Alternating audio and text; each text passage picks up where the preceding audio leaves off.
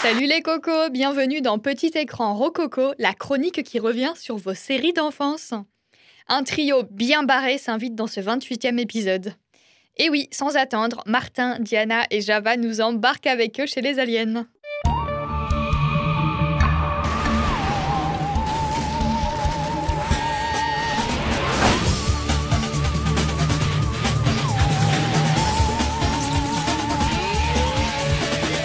Série franco-canadienne sortie en 2003, Martin Mystère est créé par Vincent Chalvon Demeuré et David Michel. Ce duo nous a d'ailleurs offert un autre dessin animé culte du début des années 2000.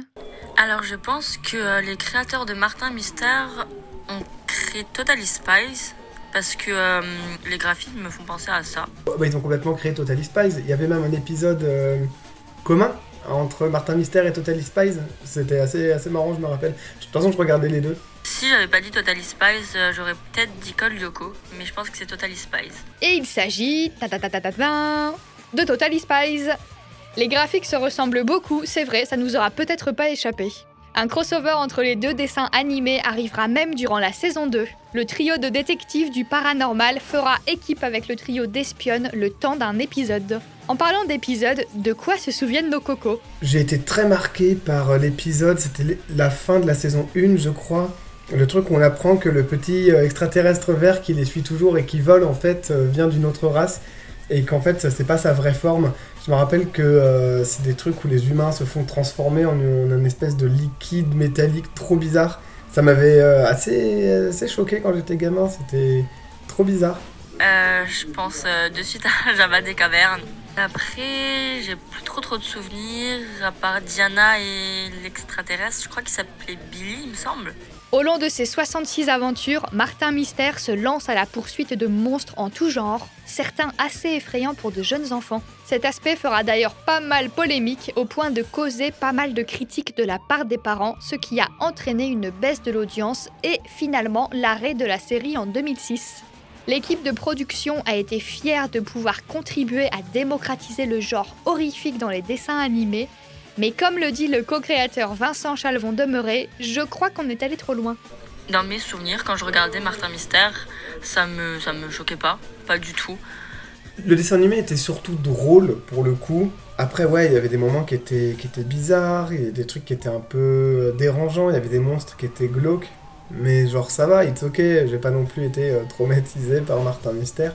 Et euh, je, j'avais pas peur de Martin Mystère. Je sais pas pourquoi il disait ça. Je trouve ça dommage du coup que euh, il y ait une censure comme ça. Autre anecdote sur cet univers, quelques clins d'œil sont parfois glissés dans les épisodes. Un Stanley Kubrick par-ci, un Stephen King par-là, mais toujours avec modération. Parole du coproducteur. Aussi, faites-vous partie de celles et ceux qui se rappellent de la dernière mission du trio Le tout dernier épisode, je me souviens pas du tout. Je sais même pas si je l'ai vu. C'était pas le truc où Mom disparaissait pendant plusieurs jours et en fait c'était sur deux épisodes à chaque fois, les fins de saison. Non, je, t'avoue là, je suis plus sûr. Alors que Diana accepte l'offre de travail d'un institut du paranormal, elle découvre bien vite que celle-ci la manipule et a l'intention de la transformer en créature démoniaque. Peut-on compter sur Martin et Java pour l'aider à s'en sortir? Eh bien, la réponse est non. Pas de panique, je rigole. La réponse est oui, bien sûr que oui. Et enfin, si vous êtes un brin amateur de télévision et de cinéma, vous aurez sûrement remarqué que les voix de Martin et Diana sont plutôt reconnaissables. Disons que quand on les entend, on a l'impression de voir tout un tas d'autres personnages en même temps. Tu peux arrêter de gigoter? Oh, mais ça me démange de partout là, c'est horrible, c'est affreux. Je crois que j'ai chopé des puces. Répugnant! Voilà ce qui arrive quand on ne fait jamais de lessive. Dorothée Pousseo, l'actrice prêtant sa voix à Diana, est par exemple la doubleuse régulière des Sœurs Olsen, de Margot Robbie ou encore d'Isla Fisher. Quant à Alexis Thomasian, sa filmographie est impressionnante.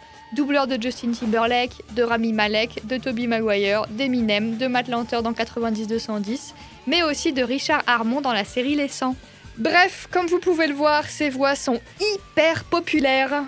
On arrive maintenant à la fin de cette redécouverte horrifique. J'espère que vous avez passé un bon moment et on se retrouve bientôt avec le 29e épisode de Petit écran Rococo. Quelle sera la prochaine série d'animation? Comptez sur moi pour garder la surprise jusqu'au bout. A plus tard